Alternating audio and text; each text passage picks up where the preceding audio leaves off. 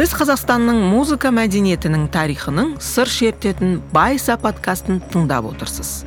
Подкасты болат өтемұратов атындағы қорының қолдауымен бұлбұл студиясы және батырхан шүкенов атындағы қоры жасады.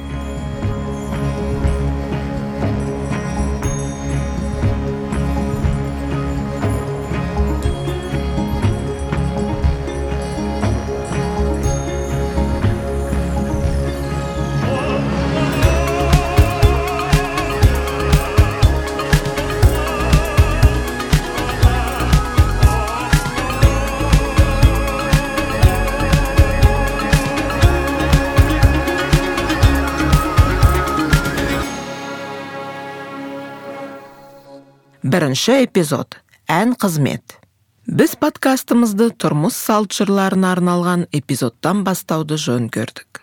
Өйткені қазақтың дәстүрлі музыкасы ежелгі түркі әлемінің діни мифологиясымен тығыз байланысты.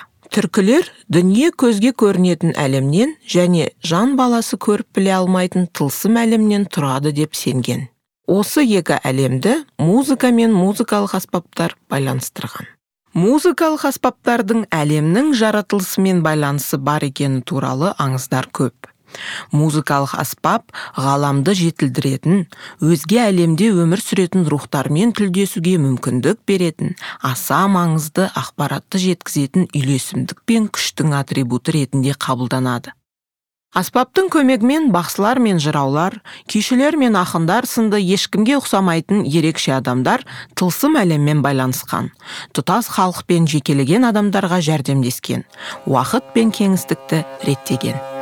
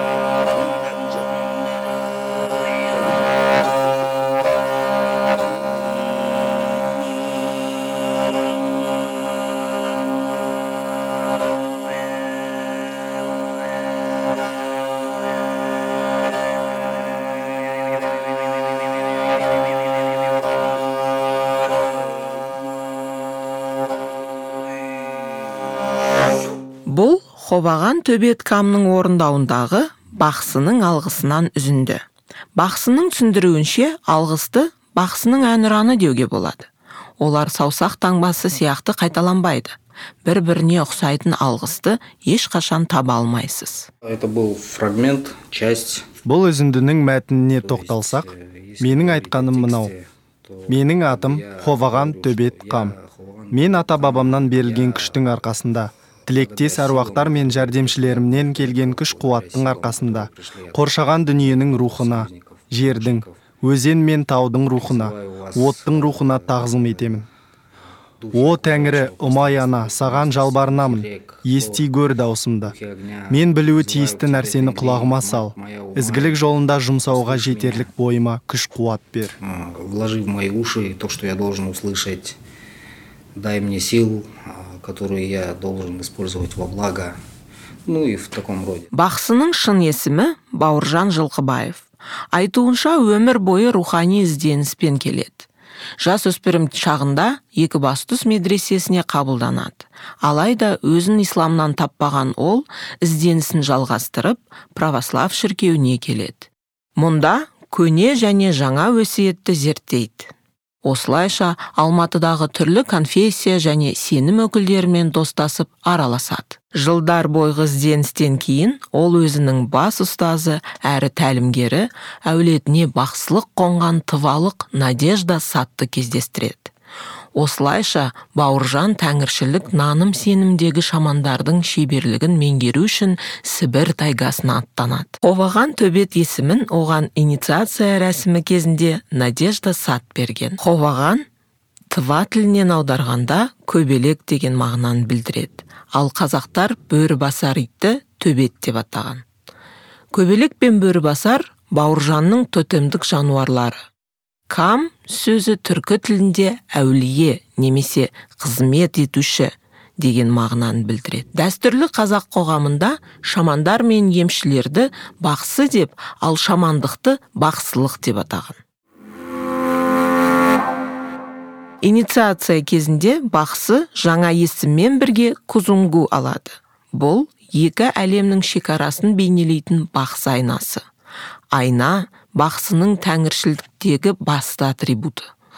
Бақсы сылдырмақсыз шаңқобызсыз күш қуат шақыратын басқа да атрибуттарсыз тіпті арнайы киімсіз бақсылық сарынға түсе алады. Бірақ кузунгу болмаса бақсы сарынына түсу мүмкін емес. Бақсының басты музыкалық аспабы қобыз шанағының ішіне айна қондыру дәстүрі осыдан пайда болған. Кузунгу кәдімгі айна емес.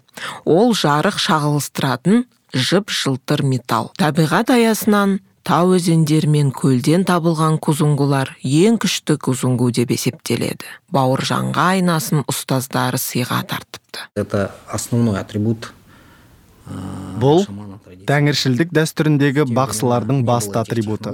ол кездерде технология болмағандықтан айнаны жезден қоладан күмістен жасап әбден жылтыратқан. оны түрлі мақсатта қолданды. айна күш қуаттың атрибуты саналады. Онда бақсыға тілектес рухтар жәрдемші рухтар өмір сүреді. сонымен бірге айнаның жылтылы зұлым рухтарды қашырады. міне сондықтан да қазақ даласындағы бақсылықта қобыз шанағының ішіне айна қондыру дәстүрі болған. Именно оттуда традиция внутрь қобыза располагать шаманский зеркало бақсы сарынына түсетін бақсының ғұрыптық киіміне сылдырлаған дыбыс шығаратын металл әшекейді көп болуы тәңіршілдік сенімдегі алғашқы бақсылардың бірі ұста болғанмен байланысты. И вот вот этот звук наковальни молота бьющего мұндағы темір соғатын төстің оған тиген балғаның дыбысы. Жалпы кез келген темірдің сылдыры айналаны тазартады. Үйлесім құрайды. Тек дыбыстың өзі дыбыстың табиғаты ғана. Тибеттегі ән салатын тостағандардың мәні де осында. Ол туралы естуіңіз бар ғой. Міне дыбыстың өзі кеңістікке үйлесім береді.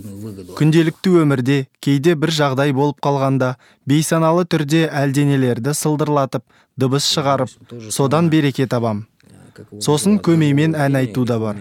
Оны хоомей деп атайды. Күн сайын жұмысқа барар және қайтар жолда көмеймен ән саламын. Көңіл күйім жақсы болса ән айтқым келеді. Көңіл күйім жоқ кезде де ән айтамын. Бір нәрсе жасауға ниеттенгенде немесе қандай да бір жетістікке жеткенде де ән айтамын. Осылайша дыбыстардың көмегімен жақсы нәрсеге қол жеткіземін. Жалпы бақсылықта дыбыс маңызды рөл ойнайды. Оның негізінде біраз дүние жатыр. Тәңіршілдікте бақсылар дыбыспен жұмыс істеу және көмейден үн шығару кеңістікті үйлесімге әкеледі. Яғни энергия ағынын тепе теңдікке келтіретін қабілетке ие дегенге сенеді.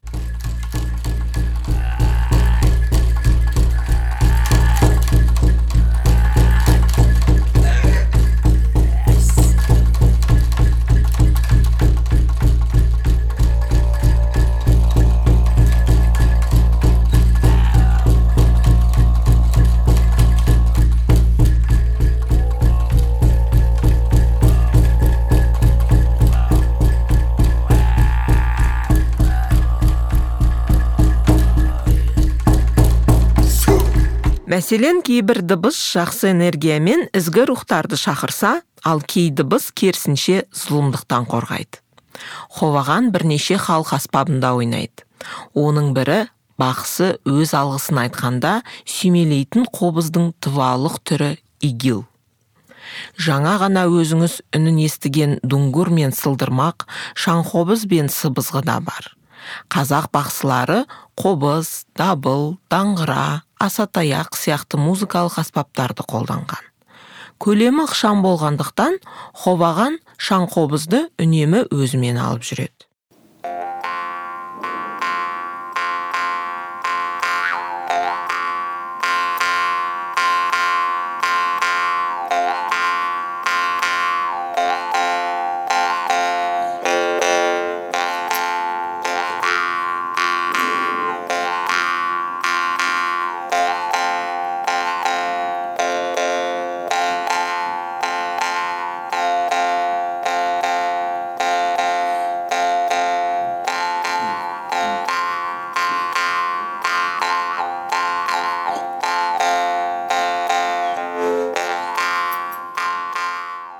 Казалось бы он выдает одну ноту одну тональность но бір жағынан қарасаңыз бұл бір ғана нотаны бір ғана дыбыс үндестігін береді. бірақ осы обертондардың арқасында небір әуендер тудыра аласыз. байқаған болсаңыз мен жаңа ғана халық әнін ойнадым. Халық мақамына салдым. Егер оны кәдімгі дауыспен айтсаңыз былай естілер еді.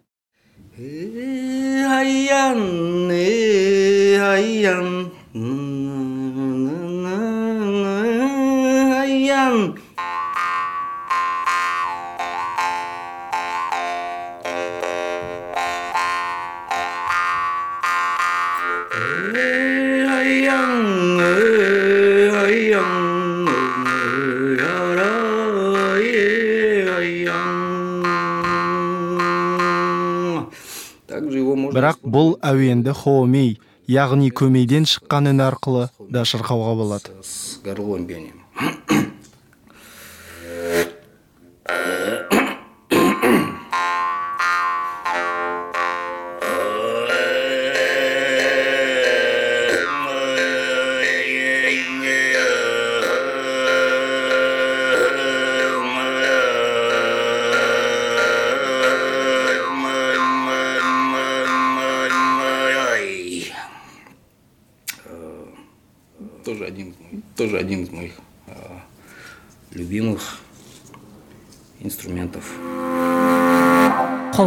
сөзінше түркі тобына жататын халықтардың музыкасы қоршаған әлеммен тығыз байланысты. Ол тірі немесе жансыз табиғаттың үніне еліктеу сынды. Вся музыка вся композиционность она связана с природой. Барлық музыка барлық композиция табиғатпен табиғат анамен байланысты. Яғни музыка дегеніңіз түйенің боздағанына қарғаның қарқылдағанына жылқының кісінгеніне ат тұяғының дүбіріне тырнаның тырауына қасқырдың ұлуына еліктеу. Сіз бұл дыбыстарды бұған дейін жиі естіген шығарсыз. Бұл табиғатқа еліктеу. Көмеймен ән айтуда негізгілерінен бөлек қырғара көрмей сығыт әзеңгелер немесе боргын надыр деген стильдер бар. Бұл дыбыстар жоғарыдан төмен аққан тау өзенінің сырқырағанына еліктейді. Қырғара қарғаның қарқылына немесе өз ботасын қорғаған түйенің боздағанына ұқсайды. Ырылдаған дыбыс түйенің даусына еліктеуден шыққан. Сықыт желдің ысқырығына бұлақтың судың сылдырлағанына ұқсайды. Яғни түркі халықтарының музыкасы табиғат пен қоршаған ортаға еліктеуден шыққан. Музыка композиция әуеннің толықтығы осыдан да келіп шығады. это такой свист который имитирует ветер. И более такие маленькие ручейки переливы. И то есть вся музыкальная часть тюркских народов она построена на имитации природы и окружающего пространства. И оттуда уже строится вот эта вся музыкальность, композиционность, завершенность и все остальное. Қазақ музыкасында табиғат пен дыбысқа еліктеудің маңызы зор болғанын қазақ ұлттық өнер университетінің профессоры меруерт құрманғалиева да айтады. Көшпенді өмір салты табиғат заңдарын білу мен сақтауды көздеді. Қоршаған әлемге назар аудармау мүмкін емес еді. Когда изучаешь музыку, то, конечно, хочется узнать, откуда, какие корни, почему. Музыканы, әсіресе халық музыкасын зерттегенде, оның түп тамыры қайдан шықты, неге деген сұрақтардың жауабын білгің келеді. Бірақ халықтық дегеннің өзі сонау кеңес заманында қазақтардың өз мәдениеті жоқ. Мәдениеті болса да олар сауатсыз деген желеуден шыққан. Бізге солай таңылған шартты атау ғана. Шынында қазақтар әрдайым басқа өлшемде өмір сүрген бұл өлшем қазақтардың көшпенді болуымен байланысты. Ал көшпенділік табиғаттың ғарыштың жердің заңдарын білуді дұрыс көреді. Әрине рулық туыстық байланыс та үлкен рөл ойнайды. Әлбетте музыкалық мәдениетке ландшафт та әсер етеді. Қазақтың төл музыкасында табиғаттың бейнесі бар. Сондықтан барлық аспап табиғаттың кез келген дыбысына еліктей алады. Біздегі қобыз бен сазсырнай шаңқобыздардың өзі неге тұрады? Мұның бәрі әрине табиғат үнінің көрінісі шаңқобыз это все конечно отображение звуков природы. Сарапшының сөзінше музыка қоғамның әлем туралы түсінігін бейнеледі. Мысалы қобыз бен домбыраның құрылымы қазақ танымында төменгі орта және жоғары әлемнің өзара байланысын білдіретін әлемнің сипаты саналады. Тәңіршілдікті уақыт өте келе классикалық ибрахимдық діндер соның ішінде ислам ығыстырғанымен дәстүрлі қазақ қоғамында тәңіршілдікпен байланысты әдет ғұрыптар сақталып қалды. Мәселен тәңіршілдік дүниетаным қазіргі бақсылардың ғұрпында бар. Бақсы конечно раньше обязательно бақсылар бұрынғы кезде бақсылық сарынды міндетті музыкалық аспаппен сүйемделейтін музыкалық аспап үш әлем арасындағы дәнекер іспетті. ол әрқашан солай қабылданды. бұл кісі әу бастан жырау іспетті. Ол бәрін көреді. тұтас халықты көреді. ол бүкіл халық үшін немесе әрбір адамға арнап бақсылық сарынға түсе алады.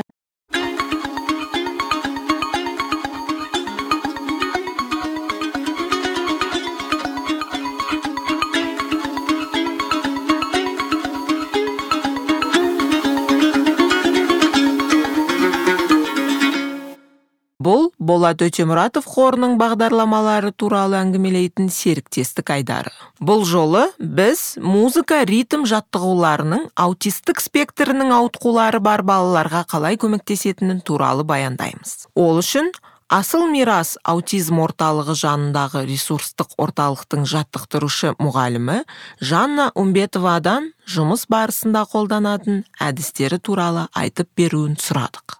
Жалпы біздің аутизм орталықтарында қазіргі әлемде дәлелденген методикалық әдістерді қолданады. Бізде алты бағдарлама жұмыс жасайды. Әр бағдарламаның өз ішкі құрылымдары бар өз ерекшеліктері бар. Яғни жас ерекшеліктеріне баланың жалпы мінез құлқына байланысты иә? Әр бағдарламада өзінің ерекше өтетін сабақ тәжірибелері бар. Жанна өз әріптестерімен бірге логаритмика жаттығуларын қолданады. Логаритмика баладағы сөйлеу бұзылыстарын түзеуге көмектесетін музыкалық және ырғақты жаттығулар. Жанна үмбетова оларды кез келген бағдарламада қолдануға болатынын айтады. Логаритмиканың көмегімен баланың сөйлеу және есту аппараттарын ғана емес сонымен бірге музыка арқылы қимыл қозғалысын да дамытуға болады. Яғни бұл жерде айта кетсек логаритмика қолдануы мүмкін. Яғни ол балаға қимыл қозғалыс арқылы әнді естиді иә музыканың ырғағын сезінеді. Ә, сол жерден тіпті баланың бізде көбіне балаларда енді тіл жағынан бір ерекшеліктер болып жатады. Яғни олар естіген әуенді немесе сөздерді қайталау арқылы баланың тіпті тілдік ерекшеліктер қалыптасуы мүмкін. Керемет бір эффект көмегін тигізуі мүмкін. Бізде енді арнайы ә, логаритмикаларды арнайы шығарылған логарифмикаларды қолданамыз. Яғни біз ол логарифмиканы күнде ауыстырып отырмаймыз. Бала бейімделу керек әуелі яғни бір әуенді тыңдап соны қабылдап және соған қимыл қозғалыстарын күнделікті әр сабақ сайын жасап иә шығарып үйретуіміз керек. Логарифмика екенде біз әр сабақ сайын әртүрлі ә, музыка жанрларын алмаймыз. Арнайы өзінің ә, бағытталған логарифмика түрлерін аламыз. Болат өтемұратов қоры 2015 жылы аутизм баршамызға бір әлем атты бағдарламасын бастады. Бағдарламаның мақсаты аутистік спектр ауытқулары бар балалардың өмір сапасын жақсартуға арналған прогрессивті қолдау жүйесін дамыту және енгізу. Қордың қолдауымен қазірдің өзінде қазақстанның 11 қаласында асыл мирас аутизм орталықтары жұмыс істейді. Онда тиімділігі ғылыми түрде дәлелденген және дүние жүзінде мойындалған заманауи әдістер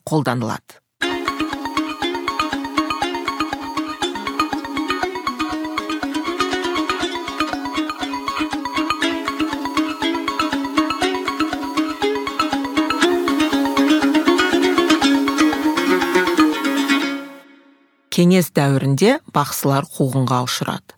Ал бақсының аспабы қобызда ойнауға тыйым салынды. Осы кезеңде қобызда жазылған көптеген шығармалар күйлер мен бақсылық сарындар жойылып кетті. Бір құдіреттің күшімен осы дәстүрді сақтап қалдық. Кейбір шығармалар домбыра сазсырнай сияқты аспаптарда ойнала бастады. У меня друг был да марқұм базаралы мүптекеев менің марқұм базарлы мүптекеев деген досым болды. Біз онымен шанхайға конференцияға бірге бардық. құрғақшылық екен. шілденің жан шыдатпас ыстығынан киіміміз үстімізге жабысып қалды. әрі ыстық әрі ылғал еді. сол уақытта қытайдың басқа аймақтарында қатты жаңбыр жауып кей өңірлерде су алып кетті. мен содан базарлы сені жаңбыр шақыратын күйді біледі деп жатыр ғой деп базарлыға өтініш айттым. Ол білемін дейді. онда жаңбыр шақыршы. Тыныстай алмай кеттік дедім. біз қонақ үйдің төменгі қабатында әңгімелесіп отырған едік. бұл қорқынышты. Мен қазір жаңбыр шақырамын делік. бұл елді онсыз да су басып жатыр. ал шанхайға не болады деп сұрады. Енді бірдеңе істесең болады ғой. Құрағанда салқын самал соқсын деп дес бермедім. Онда күй ойнайын деп күй тарта бастады. Сол кезде шанхай аспанын қара бұлт жаба бастағанын өз көзіммен көрдім. Болды енді ойнамаймын деп шорт кесті. Сондықтан бақсылар тасаттық рәсімінде міндетті түрде күй ойнаған. Тәңіршілдік дүниетаным бақсылардан бөлек дәстүрлі өнердің өкілдері сал сері ақын жыраулардың шығармашылығында да көрініс тапты. Меруерт қызының айтуынша ол сонымен бірге қазақтың жыл қайыру 12 жылдық мүшел жаспен де байланысты. Первый мушель 13 лет потом алғашқы мүшел 13 жас сосын 25 жас. Әрі мүшелдің өзіндік өнер мен мәдениеті жеткізушілері болды. 13 жастан 25 жасқа дейінгі алғашқы мүшелді біржан сал мұхит сал ақан сері құдайберген сері сынды сал серілер жеткізген. Қазақ даласында сал серілер көп болған. Өкінішке орай олардың бәрінің есімі бізге жетпеді. Сал серіні құт береке әкелетін қасиетті әнші деуге болады. егер ол бір ауылға түссе ауылға құт келеді. мал төлдеп қоныс жайлы болып еш шығынға ұшырамай бір рулы ел өніп өседі деп сеніп оларды қуана қарсы алған. Сал серілер кәсіби халық сазгерлері мен әншілері. Олардың репертуары әдетте лирикалық әндерге толы.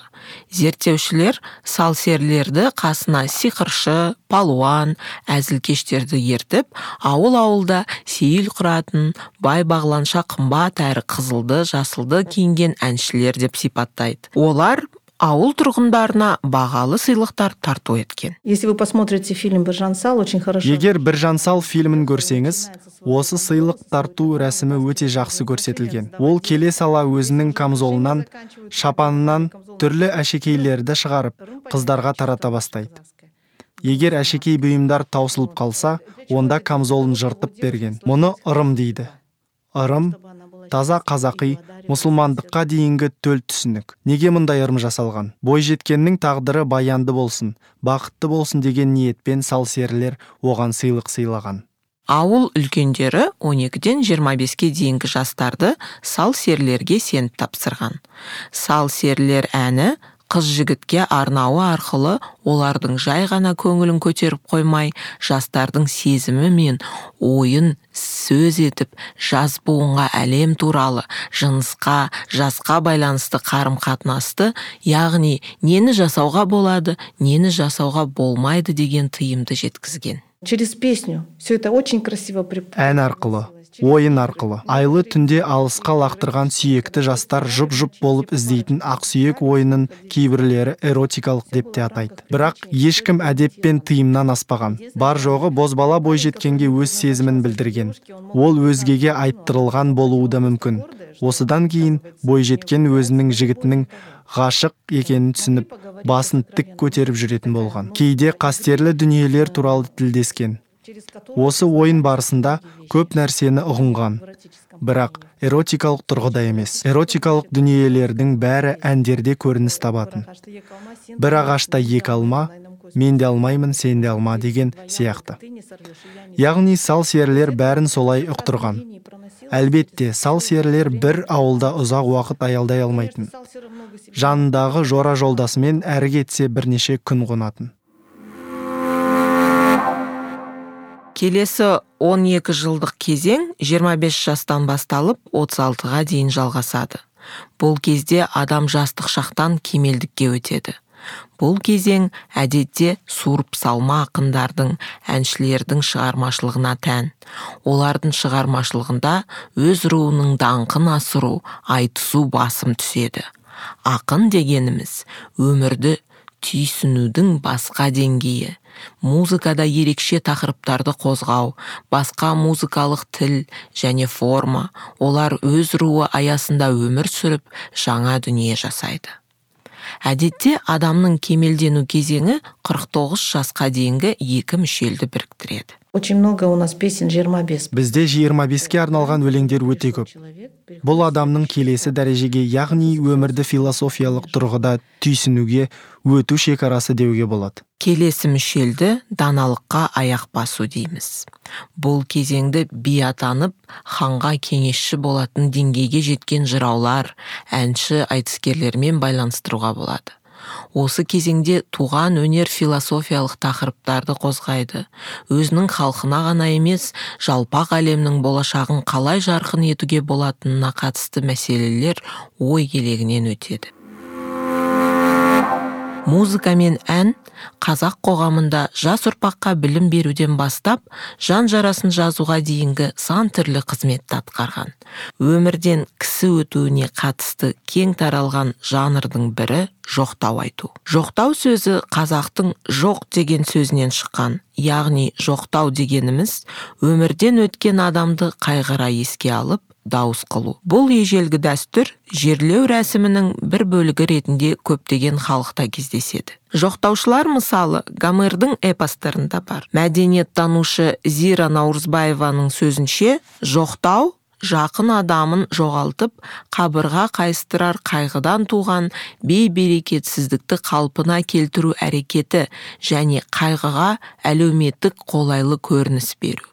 В свое время. Очень я любила работу Фридриха Ницше. кезінде мен фридрих ницшенің ежелгі грекия туралы трагедияның музыка рухынан тууы деген еңбегін сүйіп оқыдым. Әлбетте онда ницшенің өзі көп нәрсені сөз етті. Ол мына бір нәрсені түсіндіреді. Біздің кішкентай ғана мүлгіген әлеміміз адам айнала толған бейберекетсіздік тұңғиық өлім. Осы бейберекетсіздік екі формаға ие болуы мүмкін. Біріншісі дионистік ессіздік бейберекетсіздікке толы. Екіншісі аполлондық. Бұл образдар яғни бәріне соның ішінде қайғыға да бейберекетсіздікке де әдемі образ бен әлеуметтік қолайлы форма беріледі. Ал қазақтың жоқтауы бұл да бір шетінен ауыр қайғы болса екіншіден әлеуметтік қолайлы форма бар қайғы. Яғни әйел жылап өз шерін шығарады. Әйелдер дегеніміз туысқандары. Сондай ақ бұл рәсімге айналған. Сонысымен маңызды. Себебі кез келген жеке дүние рәсімге айналғанда әлеуметтік қолайлы формаға ие болады. Жоқтау бір жылға созылады. Жоқтауды соңғы рет жылдық асына айтады. Бұл оқиға аза тұтуға нүкте қойып қалыпты өмірге қайтып оралуды білдірген. Первые дни женщины это очень много поют, потом алғашқы күндері әйелдер жоқтауды көп айтады. Кейін алғашқы ауыр қайғы басылғаннан кейін жоқтауды сирек айта бастайды. Көбінесе көңіл айтуға бұрын соңды келмеген кісілер келгенде солардың алдында жоқтау айтады. Соңғы рет жоқтау бір жылдық асын бергенде айтылады. Онда марқұмның бір жылқысын сояды. Мифологияға тарихқа терең үңілсек қайтыс болған қожайынның бір жылдық асына сойылған жылқы өз иесін арғы дүниеде қызмет етеді деген наным болған. Тіпті жылқының өзі иесін сағынып мұңайып оның да бұл дүниемен тезірек қоштасқысы келеді екен. Сондықтан марқұмның бір жылдық асын күтеді деген бар. Сондай түсінік болған. Жыл бойына киіз үйге ілініп тұрған. Осы үйдегілер қайғы жамылып отырғанын білдіретін. Бұл үйдің адамдарымен абайлап сөйлесу қайғы жұтқан жандарға көңіл айту керегін ескертетін қаралы ту марқұмның асында алынып тасталады. Бұл желмен желбіреген туды марқұмның найзасына қадаған яғни бұл да сол адамды бейнелейді. Оның бір жылдық асы өтіп рухы бұл әлемнен түбегейлі өткенде найзаны сындырып туды найзамен қосып өртеп жіберетін болған. Ал осы әулеттің әйелдері соңғы рет дауыс шығарып жоқтау айтады. олар найзаны суырып алмасын сындырмасын деп сабына жабысып жылқыны соймасын деп жануарға ұмтылған. осылайша олар өз өткеніне жармасады. жылқыны сойып найзаны сындырып әйелдер соңғы рет дауыстап жоқтау айтқаннан кейін ауылдың абыройлы ақсақалы әйелдерге бір жыл бойы қара жамылып жоқтау айтқандары үшін алғыс айтады. Бірақ соңында бұл да өтті. Тірі адам тірлігін жасау керек. Енді қайғыдан арылыңдар деп үн қатады. Бұдан кейін әйелдер қаралы киімін шешіп күнделікті киімін киіп шашын бұрым ғып өреді себебі қара жамылған кезде әйелдер шашын бос жіберетін болған. Бұдан кейін жесір әйел қайтадан тұрмысқа шыға алады. Жоқтау әрқашан суырып салмалықты талап етеді. Яғни әйел қайтыс болған жанды дәріптейтіндей ерекше образдарды қолданып жанрдың ережесіне сай өз туындысын шығара алады. Десе де мұнда жоқтаудың әмбебап ырғағы мен поэтикалық формуласын қолдану керек. Қазіргі кезде жоқтау дәстүрі қазақтардың тұрмысынан біртіндеп жоғалып барады. Она во первых начала уходить уже в советское время потом сейчас алдымен жоқтау кеңес дәуірінде жоғала бастады. Сосын оған исламның ықпалы әсер етті. Себебі ислам дініндегі қайтыс болған адамды жоқтау құдайға налығанмен тең. Себебі құдай берді құдай алды. Бұған көну керек. Қайғы құдайға қарсылық білдіру. Демек сен ізгі мұсылман емессің. Сен құдайдың дегеніне көнбейсің. Тағы бір себебі батыс мәдениеті. Олар үшін де қатты айғайлау бет тырнап шаш жұлу деген ақылға қонбайды. Ал осы дәстүр пайда болған алғашқы кезеңдерде әйелдердің өзінің шашын жұлып бетін тырнауы кездескен. Яғни бір із қалдыратын әрекеттер жасайтын болған. Бұның бәрі әлбетте қазіргі қоғамда өрескел көрінеді. Мәдениет танушының айтуынша соған қарамастан өңірлерде әлі де жоқтау дәстүрі бар. Бұл дәстүр маңғыстауда сақталған және қазақстанның тыс аумақта осы дәстүрді оңдаған жылдар бойы сақтап келген этникалық қазақтардың тұрмысында кездеседі. Маңғыстау традиции гораздо лучше маңғыстауда салт дәстүр әлдеқайда жақсы сақталған. Таксиде келе жатасың немесе рөлде отырған немере ағаңыз эпикалық өлеңді тыңдап отыруы мүмкін. Одан эпос тыңдайсың ба деп сұрасаң жоқ деп жауап береді. Ол мұны эпос деп ойламауы да мүмкін. Мысалы ол жақта таксиде жаңа өзен оқиғаларына арналған эпосты тыңдауыңыз мүмкін. Сол сияқты жаңа өзенде қайтыс болған жандарға арналған жоқтау да бар деп ойлаймын. Қаңтар оқиғасы туралы да болуы мүмкін. Әдетте орыс тілдер мұны байқамайды. Бірақ көбіне елдегі осындай үлкен оқиғалар соның ішінде трагедиялар қазақ әдебиетінде проза мен поэзияда көрініс табады. Яғни бұл жарты жыл немесе бір екі ай алуы мүмкін. Көптеген өлеңдер повестер әңгімелер романдар жазылады. Яғни қазақ тілді ортада қазақ тілді жазушылар мен ақындардың жазғаны қалың оқырманға таныла бермейді. Бірақ осындай жараның бәрі қазақи ортада көркем шығармалар арқылы емделеді. Ал маңғыстау сияқты дәстүрлі ортада тұрмыс салт жырлары жоқтау жыр сынды формада көрініс табады. Дегенмен мәдениеттанушының сөзінше жоқтау күтпеген жерден қайта жандануы мүмкін. Я думаю что и в работе с горем қайғыны жеңіп жан жарасын емдеуде біз қазақи әдіске келеміз деп ойлаймын. Меніңше жоқтау тіпті алматы сияқты ірі қалаларда тіпті орыс тілдер арқылы қайта жаңғыруы мүмкін.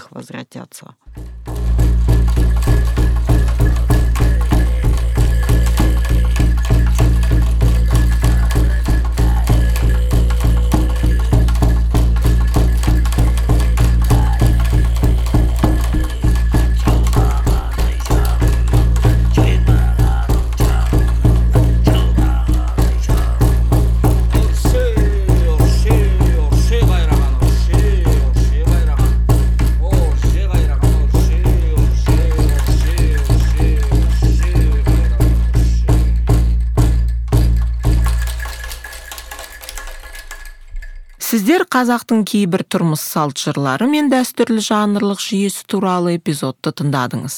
Келесі эпизодта біз кәсіби және халық әншілерінің туған өлке тау тас өзен мен жайлаудың сұлулығын махаббат лирикасымен ұштастыра отырып қалай әнге қосқанын сөз етеміз. Байса подкастына атсалысқандар редактор және продюсері айсұлу тойшыбекова подкасттың қазақ тіліндегі редакторы айкүміс сексенбаева. Ғылыми кеңесшісі раушан жұманиязова. Дыбыс режиссері дауд жантасов. Композитор эмиль досов. Әкімші анель хасен. Мұқаба дизайнері гүлдана тауасар аудармашы фридрих шегіртке жобасы. Әңгімешілер айғаным рамазан айсұлу тойшыбек. Қазақ тіліндегі мәтіндер редакторы кәмшат әбдірайым дыбыстаушы сәлім балғазин.